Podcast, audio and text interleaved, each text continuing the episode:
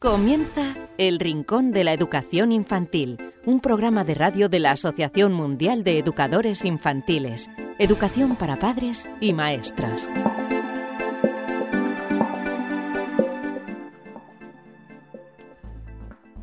Hola a todos queridísimos amigos y seguidores del Rincón de la Educación Infantil, bienvenidos una semana más a vuestro programa, como siempre decimos, esperamos favorito de eh, educación infantil, de pedagogía. Hoy en este programa número 147 os vamos a hablar de lo siguiente.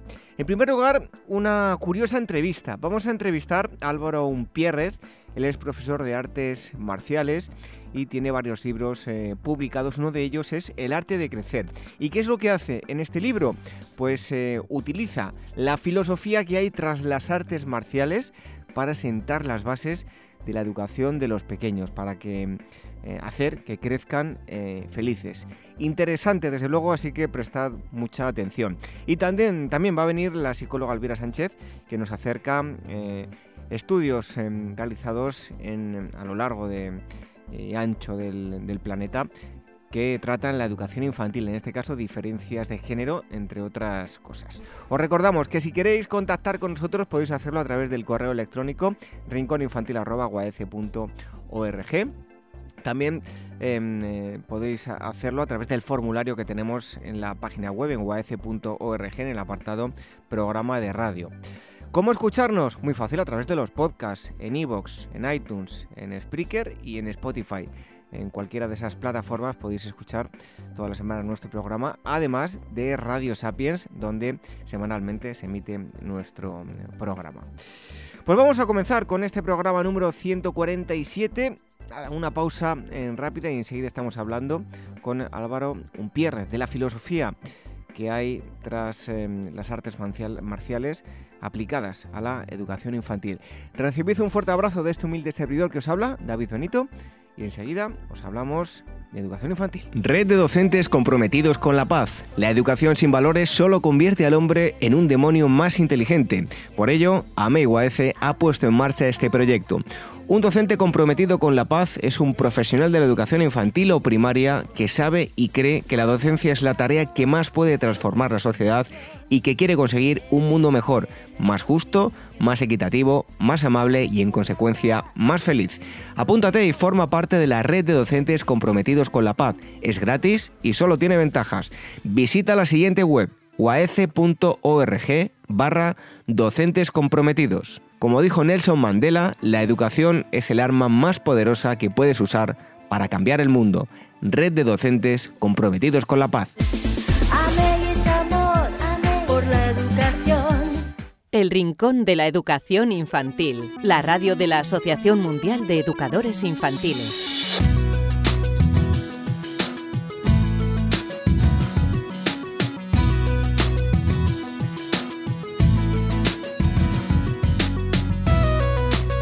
Seguro que en muchas ocasiones eh, todos los que mm, estáis escuchando ahora eh, habéis oído que eh, el judo, el karate, las artes marciales, en fin, todo eso mm, no es simplemente, mm, como muchos pueden pensar, pelear y pegarse, va mucho más allá.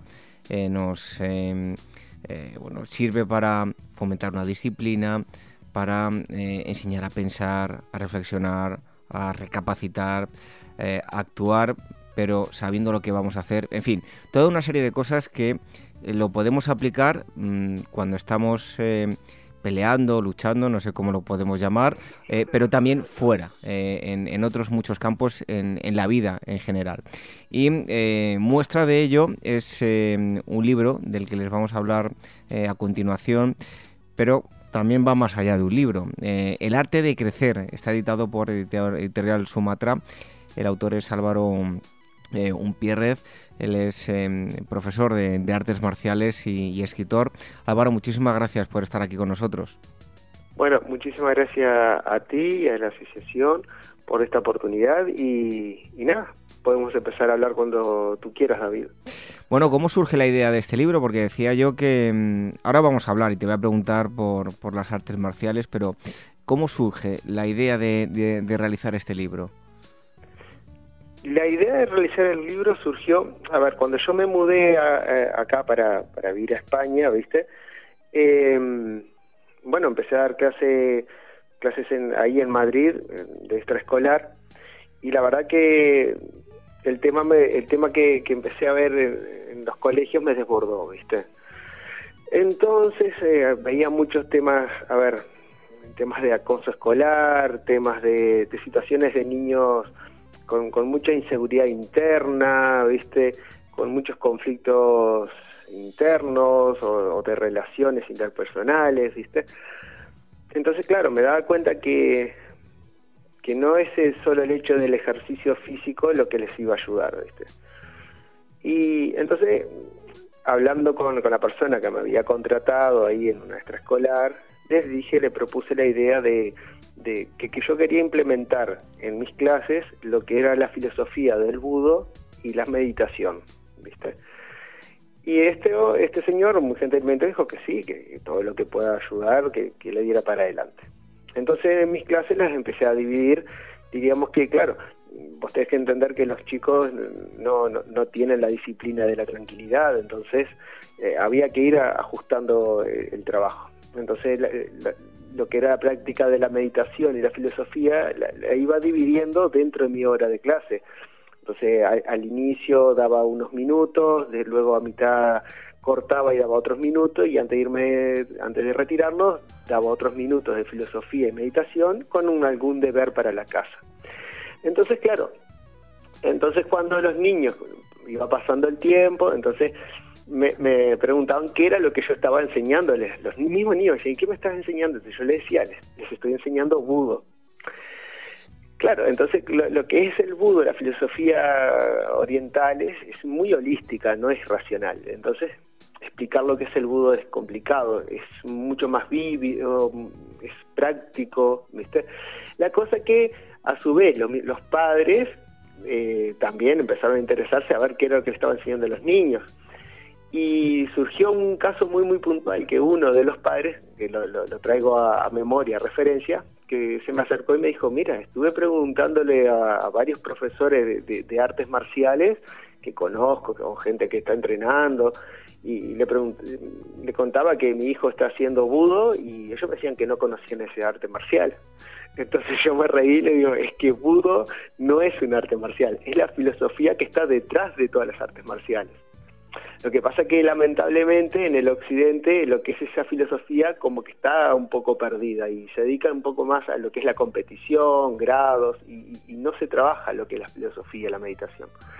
Entonces, ya te digo, el tema surgió de ahí, de, ver esa problemática y ver cómo esta práctica del budo eh, facilitaba la atención, la concentración en los niños, me ayudaba también a, que ellos tuvieran un, un anclaje eh, mental de, para estar más tranquilos y orientar la situación, cuando tenía pequeños eh, problemitas eh, dentro del dojo o algún niño venía con un problema, usar la filosofía del budo y de la meditación para regular la situación y que encontraran ellos la vía o el camino para solucionar su problema, y no tanto que fuera yo el que tuviera que intervenir directamente para, para solucionar el problema, sino darles el espacio para que encontraran la solución. Porque en definitiva, la palabra budo, cuando tú le divides los kanjis originales, básicamente se te puede traducir como el camino de la resolución del conflicto. Eh, por lo tanto, eh, es posible educar a, a, los más pequeños y resolver sus problemas eh, a través de las artes marciales, o mejor dicho, a través de la filosofía que hay tras las artes marciales. Sí, claro. Este, eh, hay algo muy interesante que me gustaría, eh, ante a esta pregunta, eh, digamos que enfatizar o, ponerlo entre paréntesis, ¿no? no por hacer un arte marcial tú realmente estás beneficiando a un niño. Eso es muy importante indicarle a los padres, ¿bien? O sea, hay estudios que han demostrado, y hay un estudio de, una universidad de, aquí de España, que por favor lo pueden rastrear, yo sinceramente no quiero hablar de más para no, equivocarme, pero una universidad de aquí, que la leí, eh, explicaba bien clarito que para que un arte marcial eh, sea beneficioso, se tienen que conjugar tres factores. no solamente el ir a practicar lo que es la técnica, sino que tiene que haber la constancia, o sea, que los padres se tienen que implicar y hacer que el niño vaya continuamente a entrenar, ¿sí? Eh, la filosofía, o sea, que no sea solamente ir por un grado o por un torneo o para hacerlo sentir bien porque pasó, le dieron una medallita, ¿vale? Tiene que haber una filosofía, algo que el niño entienda que hay una razón, un sentido por el cual hacemos todo esto y obviamente la capacidad pedagógica del profesor de llegar con esa filosofía. ¿Me explico? Esos son tres factores fundamentales para que sea beneficioso. También está la contraparte. Lo que lo, mal llamado artes marciales, que en realidad serían eh, deportes de combate, bien, porque se quita lo que es la parte arte, artística y lo que es la parte filosófica. Entonces, lo mal llamado eh, artes marciales, que en realidad serían deportes de combate, eso en los jóvenes se ha comprobado también a través de estudios que aumenta la agresividad. Entonces tenemos que primero eh, empaparnos en el tema y, principalmente este, esta sugerencia a los padres de, de que puedan diferenciar claramente de que si están metiendo a un niño a hacer o un arte marcial, que implica lo que es el factor de, crear un arte, una expresión corporal y una disciplina y una filosofía, que ahí estaría lo que sería el arte marcial, o lo están llevando a un deporte de combate que tiene como título eh, la palabra arte marcial. Entonces, si detrás de lo que es la palabra arte marcial no, no está el trabajo realmente disciplinario, de meditación, de filosofía, de un compartir, pues simplemente es un deporte de combate. Yo llevo a este niño para que se entrene en una materia, para que compita y logre objetivos. En todo esto, ¿cómo de importante es la observación? Pues la observación es uno de los puntos fundamentales que hay que enseñarle a los niños. Eh, el arte de observar es, diríamos que, la capacidad que tiene la persona de adquirir los datos o la información necesaria para empezar a encontrar soluciones a los problemas. Eh, previamente, antes de, la observación, al niño hay que enseñarles lo que es la calma mental, eh, con técnicas de meditación, con técnicas de respiración, ¿no? Porque esa calma es lo que le va a permitir eh, dominar sus emociones, bien, bajar las aguas mentales y empezar con el trabajo de la observación, de decir, bien, eh, ¿dónde estoy parado? ¿A quién tengo enfrente? ¿Qué es lo que realmente está sucediendo? ¿No? Porque esa capacidad, en, las artes marciales hay una palabra que se llama, eh, que se dice kukan, ku que significa algo así como vacío, pero no un vacío, no un vacío inexistencial, sino que un, vacío donde están todas las oportunidades de hacer algo, y kan que significa casa o espacio. Entonces, la casa o el espacio donde está, donde están todas las oportunidades de hacer algo, ¿no? Cualquier cosa es potencialmente posible. Eso es Kukan. Entonces, para, para poder conocer lo que es el Kukan dentro de las artes marciales a la hora de resolver un problema, yo tengo que estar calmado. Entonces, a los niños es importante enseñarles lo que es la meditación y la calma a través de prácticas. Y una vez que estamos en ese estado, podemos trabajar lo que es el Kukan a través de la observación. Entonces, la observación es clave para poder identificar en ese espacio donde están surgiendo los problemas, cuáles son las oportunidades o decisiones que tengo que tomar para encontrar la mejor solución. Em, hablábamos de observar, pero eh, hay otra serie de, no sé si llamarlo valores eh, o, técnicas, ¿no? Como es evaluar, atinar eh, y prevenir. También muy importante, tanto en las artes marciales como en el, en el día a día de los pequeños y, y bueno, ese, esa relación con ellos, ¿no? Claro, mira, eh, cuando ya hemos, eh, ya eh, pasamos la, etapa de lo que del hábito, de ganarle el hábito al niño de, de, bajar sus revoluciones emocionales a través de la práctica de, la respiración, de una meditación sencilla, y baja, baja sus emociones, eh, ya está en condiciones de entrar a observar y entra a hacer eh, rápidamente el segundo paso, que es la evaluación. Observo, que es básicamente identificar, hacer una, una observación es que el niño a través de una narración eh, verbal, escrita o mental para sí mismo, pueda hacer una, una narración, una lógica de lo que está sucediendo, que se aproxime mucho a la realidad, no que se quede sesgado en lo que él piensa que es, sino que se acerque a una mirada un poco más global. Entonces, claro, ahí es cuando surge el hecho de que él tiene que escuchar mejor a su compañerito, eh, escuchar otras, otras versiones, ver realmente si eso coincide o no con lo que se está argumentando, ¿no? Entonces, claro, el arte de observar es, diríamos, recopilar toda la información posible, porque yo ya estoy calmado y puedo observar lo que está pasando. Y eso rápidamente surge, eh, le hace llevar a la segunda etapa, que es la evaluación, ¿no?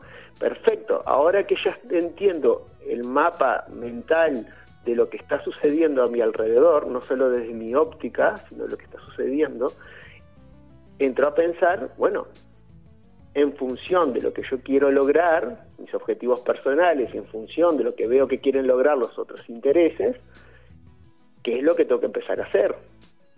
¿Qué es lo mejor que me conviene hacer? A ver, yo cuando yo hacía ese tipo de práctica, cuando surgió un problemita, todo esto lo hacíamos en una, que se llama, eh, en una ronda de compartir. O sea, te lo explico muy sencillo. En mis clases lo que hago es, si surge un problema, pues lo primero es meditar antes de empezar a ver qué está sucediendo, pues todos nos sentamos en silencio a meditar y a calmarnos.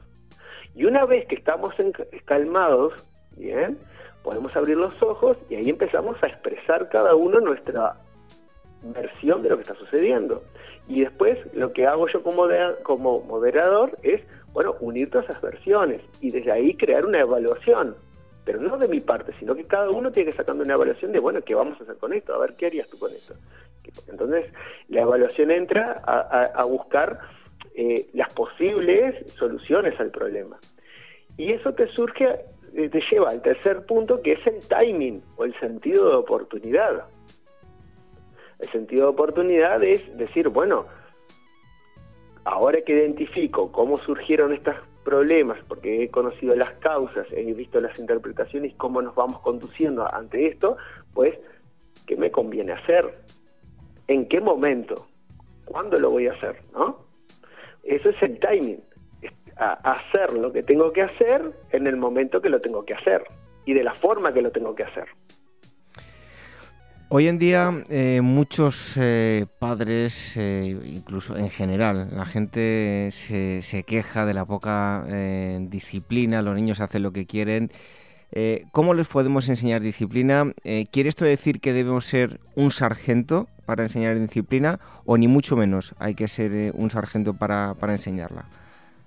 A ver, te hablo siempre como profesor, ¿viste? Yo no soy padre y sé que hay diferencia abismal entre ser padre y ser un profesor, ¿sí? Pero yo creo que algunas ideas se pueden extrapolar para la vida cotidiana. Eh, cuando las reglas son claras, las reglas de juego son claras, difícil que hayan rebeliones. ¿Entiendes? O sea, la situación es que el niño tiene que entender las reglas de juego de la casa. Y tiene que entender también en qué momentos esas reglas de juego sí se pueden romper y cuándo no. Porque claro, porque si tú pones reglas de juego estrictas y tú sabes que todos somos seres humanos y tú como padre también fallas a esa, regla de juego que, dijiste que no se podía hacer tal cosa dentro de la casa, te vuelves un dictador porque el niño no es tonto, va a ver que tú rompes reglas, pero a él se lo, se impones. ¿Y qué pasa cuando viene un dictador? Pues surge la rebelión. Entonces hay que saber, eh, eh, eh, dentro de mi dojo, yo pongo reglas de juego, reglas claras de cómo manejarse en el dojo, pero también les enseño los momentos que se pueden romper. Mira, y te cuento un caso que se vino ahora a la mente. Fue al inicio de clase. expliqué que las reglas para estar en este, en este dojo eran estas, estas, estas, estas, ¿no? Como por ejemplo uno de los casos era, pues cada vez que se dirijan al profesor hay que hacer una reverencia un saludo, ¿no? Entonces, hasta ahora, los más grandecitos me hacían la reverencia y, y, vino uno de los niños, de los más pequeños, y me dijo, profesor, ah". entonces el mayorcito, que tendría siete añitos, ocho, abrió grandes los ojos y dijo, profesor, rompió una de las reglas, ¿no? Entonces yo me sonreí y le dije, le dije al niño que, estaba asombrado porque ¿qué iba a hacer ahora? ¿Cómo le iba a penalizar que había roto esa regla? Me sonreí y le dije, bueno, pero tampoco somos robots. ¿Tú viste que tuvo mala intención en, romper esta regla? No. entonces, tampoco es tan malo. Las reglas están para orientarnos. Es cuando, y expliqué, es como cuando tú eh, vas a cruzar una calle, ¿no? Y está totalmente vacío porque es, eh, le dije, porque es, eh, no sé, le dije, es domingo, están, no, de la tarde están todos durmiendo la siesta. Pues el semáforo se pone en rojo y no escuchas nada y no ves nada. ¿Vas a esperar que cambie en verde? Porque la regla te lo dice. Las reglas están para orientarte, para, para que no te pase nada malo y para que haya un orden, pero no para que pierda el sentido. Entonces le dije, lo que yo te pongo estas reglas para que todos nos podamos comunicar, porque si todos me vienen a gritar, yo no los voy a poder atender. Pero si en un momento alguien viene y me dice, profesor, tal cosa, y yo estaba en un momento en que lo puedo atender, no va a pasar nada. Pero si todos me están hablando, es obvio que voy a atender al que, me, cumple ciertas reglas porque así mantengo un orden. Y este niño con siete años me, los, me lo pudo entender. Oye Álvaro, hay una cosa que mm, eh, tengo mucha curiosidad y a través de, las eh, artes marciales, como decías tú, de, su filosofía, es enseñarles a los pequeños a enfrentarse al miedo. ¿Cómo se lo podemos enseñar? Pues mira, eh, es curioso. Este, yo uso mucho el sentido común. Esto no es tanto las artes marciales, sino capaz que en mi idiosincrasia. Eh, eh, la cuestión de, los, miedos, eh, yo lo manejo siempre con, cosas prácticas. Me dejo de teorías. ¿Vale? Me dejo de teorías. dentro de las artes marciales, por ejemplo, hay una técnica que es saltar arriba de, una, de una espada. Obviamente yo no uso una espada de verdad, yo uso una, un, un boken, una espada de entrenamiento, una de madera, ¿no? Entonces, claro, hay una técnica que se, le empieza a enseñar a los niños de cómo eh, hacer un, giro en el aire y caer, ¿no? En una colchoneta bien protegida, ¿no? Entonces, claro, lo primero lo empiezan a hacer, luego le pongo, yo qué sé, un, calzado, luego le pongo algo, una cosita, un obstáculo un poquito más difícil, hasta que yo agarro la espada y, se la, le digo, bueno, ahora tienes que saltar esto, claro, entonces ya ven el palo duro que se les puede caer y les puede golpear y se ponen nerviosos. Y yo le digo, ¿tú entiendes que la técnica ya la sabes, que si no el profesor jamás te pondría esto. Sí, perfecto. Entonces, ¿qué es lo que te detiene? Pues que es, es, tu, espada. Y le digo, mira, hagamos este ejercicio. ¿Tú sabes lo que tienes que hacer? Sí. ¿Lo has ensayado? Sí. Bien. Ahora céntrate en tu técnica. Olvídate que existe este palo. Céntrate en lo que tienes que hacer. Entonces las primeras veces dudan hasta que entienden que lo que tienen que hacer lo han practicado tantas veces que les funciona. Y en ese momento saltan la espada. Entonces, esa misma filosofía lo uso para cualquier tipo de miedo. Por ejemplo, tenía un niño que le costaba hablar en el grupo. Entonces, e, él solía estar siempre callado o cuando hacía una pregunta decía, no, pienso igual que mi compañerito. Y nunca expresaba su opinión. El ejercicio era fue siempre el mismo.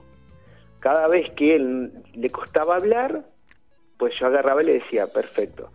digo, tú, no, tú tienes una opinión, ¿no? Sí, perfecto, bien. Tú sabes que la regla de este juego es que cada uno puede dar una opinión, pero nadie puede opinar ni pensar mal de tu opinión. Cuando tú te sientas cómodo, darás tu opinión.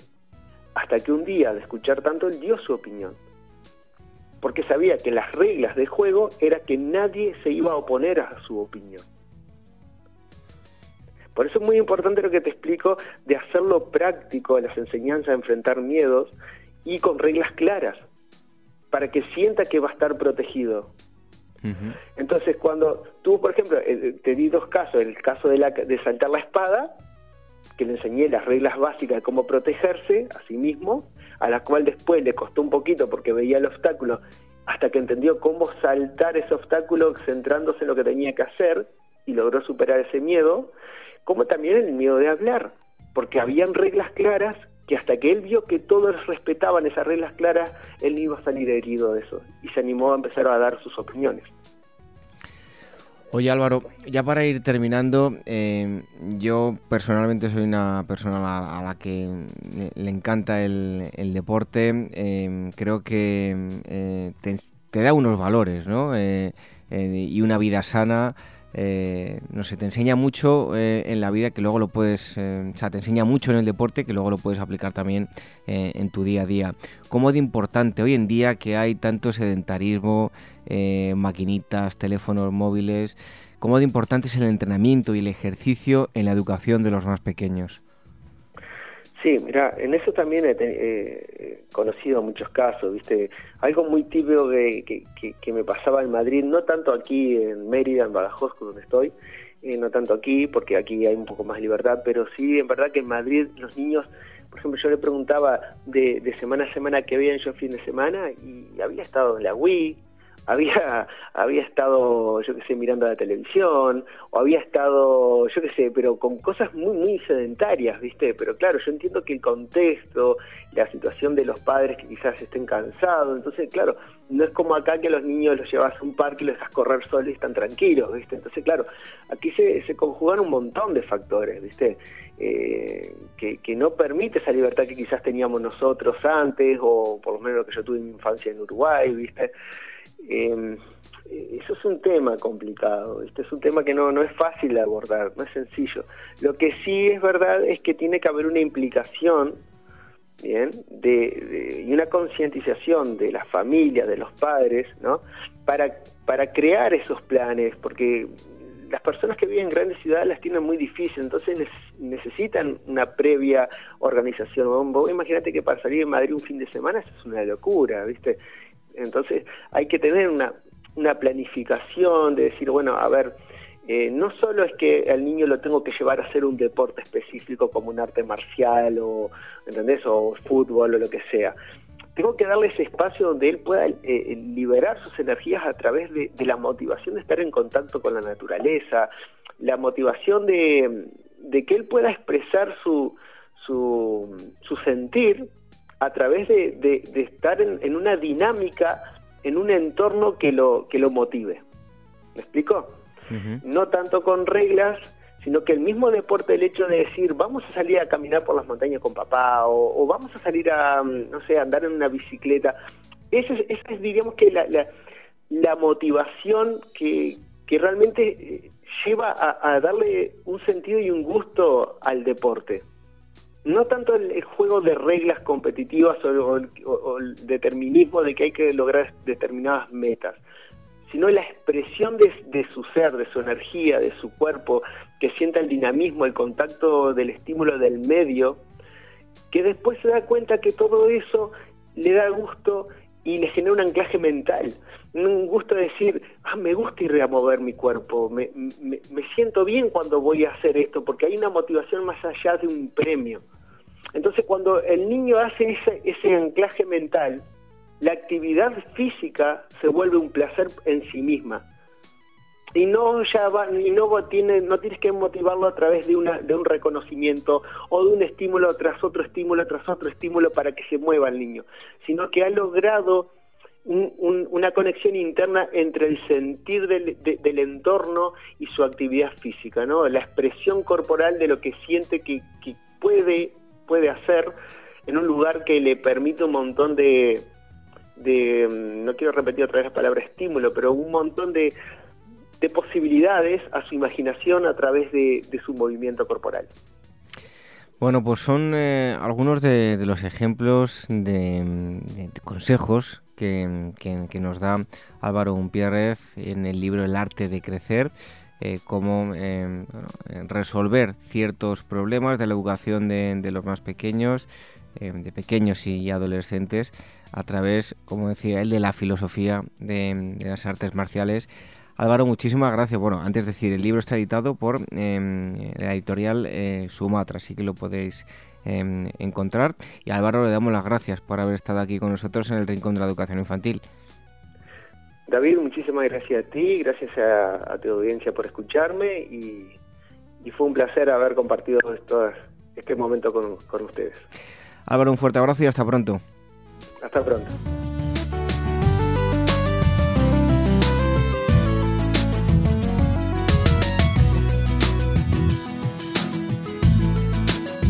El Rincón de la Educación Infantil, la radio de la Asociación Mundial de Educadores Infantiles.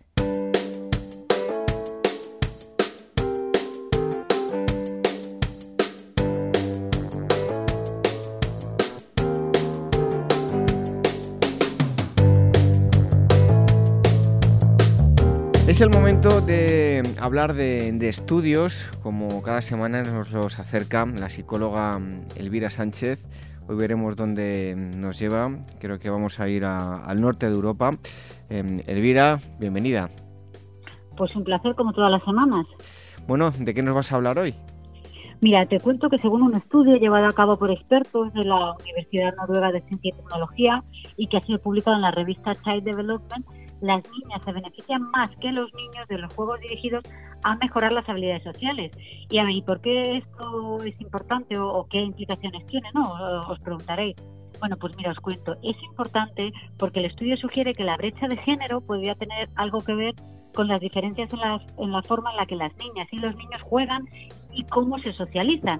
Los chicos, bueno, pues pasaban más tiempo jugando en general eh, y también tendían a reunirse en grupos para jugar, mientras que las niñas eh, han encontrado que tienen tendencia a jugar solas pues muchas más veces. Por eso las niñas pues se benefician más que los niños de los juegos dirigidos a mejorar las habilidades sociales. Mira, te explico, os explico cómo llevaron a cabo el estudio. Mira, los investigadores siguieron durante seis años, y bueno, eh, la verdad es que son seis años en investigación, es un dato importante, a 873 niños y niñas escolares noruegos cuando tenían la edad de seis años. Pues bien, mira, cada dos años los padres, eh, bueno, los padres o los niños informaban cuánto tiempo pasaban los niños jugando. Y por otro lado, también los maestros evaluaron la competencia social de los niños basándose, bueno, en lo bien que siguieron las instrucciones, cómo controlaron su comportamiento y si mostraron confianza en, bueno, en los entornos sociales. Bueno, pues después de que los investigadores bueno, analizaran eh, y tomaran en cuenta factores que pueden influir de manera independiente ¿no? en las habilidades sociales, pues como ellos decían, pues como tener sobrepeso u obesidad, o provenir de un hogar de bajos ingresos donde los padres, bueno, pues, o donde los padres tienen menos educación, a ver, es decir, una serie de variables que, ellos consideraban que a priori pudieran influir negativamente en la socialización, ¿no? Pues no encontraron ninguna conexión entre el tiempo dedicado al juego y las habilidades sociales para los niños. Sin embargo, las niñas que pasaron más tiempo jugando a la edad de 10 años mostraron habilidades sociales más pobres dos años más tarde. Por tanto, los investigadores de esta Universidad de Noruega afirman que las niñas, al tener más necesidad, se benefician más que los niños de los juegos dirigidos a mejorar las habilidades sociales. Bueno, un estudio que nos habla de los dos eh, sexos, pero nos traes más cosas, ¿verdad, Elvira? Pues mira, seguro que a tus hijas también les pasa, que les gusta ver una y otra vez la misma película. Pues mira, eh, te voy a contar los motivos por los que los niños quieren ver la misma película todo el tiempo. Pues eh, seguro que no soy el único, así que adelante, cuéntanos.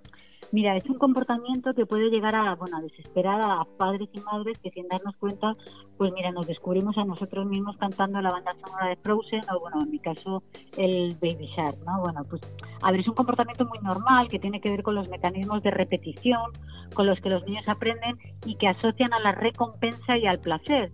Así que, bueno, a lo mejor estás harto de ver Frozen o Cars o, bueno, en mi caso, cómo entrenar a tu dragón eh, con tus hijos, pero están aprendiendo algo y también que es muy importante, ganan confianza en ellos mismos. Bueno, Frozen, la verdad es que me suena, me suena de algo. Pero bueno, es que los, los niños, Elvira, aprenden por repetición, ¿no? Exacto, por repetición, como bien dices, y también por imitación. Por eso repiten absolutamente todo lo que les dices y por eso ven la misma película una y otra vez. Mira, un estudio del año 2011 revela que los niños aprenden mejor cuando, la, cuando una cosa les es leída una y otra vez, ¿vale? Y tiene un impacto directo en cómo comprenden la historia y mejora también notablemente su vocabulario. Esto es curioso porque, eh, a ver, mientras los adultos podemos dejar de prestar atención cuando nos, eh, conocemos la película, en los niños pequeños ocurre el efecto contrario y está demostrado que incrementa la participación de la audiencia. Y otro estudio del año 2006 asegura que cuando los niños, los estudiantes, un contenido a través de un medio que les encanta, como en este caso la televisión, aprenden mejor y retienen más. Y otro factor importante, David, es que eh, mayor es el disfrute de un niño cuanto mayor es el reconocimiento de lo que ve. Es decir, el hecho de poder anticipar lo que van a ver, que esa predicción se vea confirmada, es una recompensa para los niños. Es decir, saber lo que, lo que va a venir también les proporciona seguridad y, y aumenta su, autoestima y su confianza. Y así es como lo explica eh, la doctora en Psicología del Desarrollo, Joan Wendner, en una entrevista a la revista GQ, que ella dice que, mira, una vez que, un niño ha dominado el diálogo de la película o la letra o y el baile de una canción, quiere celebrar su éxito participando de lo que ha visto y así que quiere continuar viéndola. Pero ojo, el aprendizaje no se produce igual si los padres no ven con ellos la película, porque otro estudio publicado en la revista Science Daily comprobó que los niños aprenden más cuando sus padres están presentes mientras ven la película. Y de hecho otro estudio asegura que los padres son los principales referentes de lo que los niños ven en la pantalla y afecta de forma directa a cómo perciben los mensajes.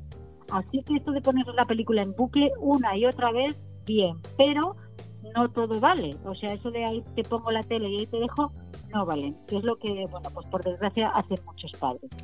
Pues sí, además eh, siempre lo hemos dicho, que el, mejor regalo para los padres en Navidad, en su cumpleaños y todos los días son los, los propios padres que tienen que ser los verdaderos juguetes para dedicarles tiempos a, tiempo a los, a los más pequeños.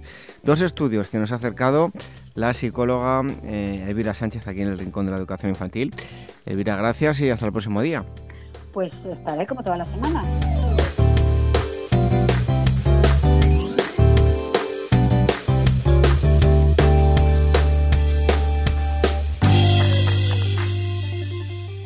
Red de docentes comprometidos con la paz. La educación sin valores solo convierte al hombre en un demonio más inteligente. Por ello, AMEIUAECE ha puesto en marcha este proyecto.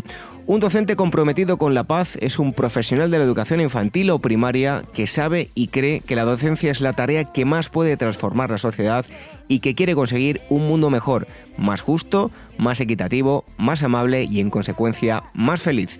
Apúntate y forma parte de la red de docentes comprometidos con la paz. Es gratis y solo tiene ventajas. Visita la siguiente web uaece.org barra docentes comprometidos. Como dijo Nelson Mandela, la educación es el arma más poderosa que puedes usar para cambiar el mundo. Red de docentes comprometidos con la paz. El Rincón de la Educación Infantil, la radio de la Asociación Mundial de Educadores Infantiles.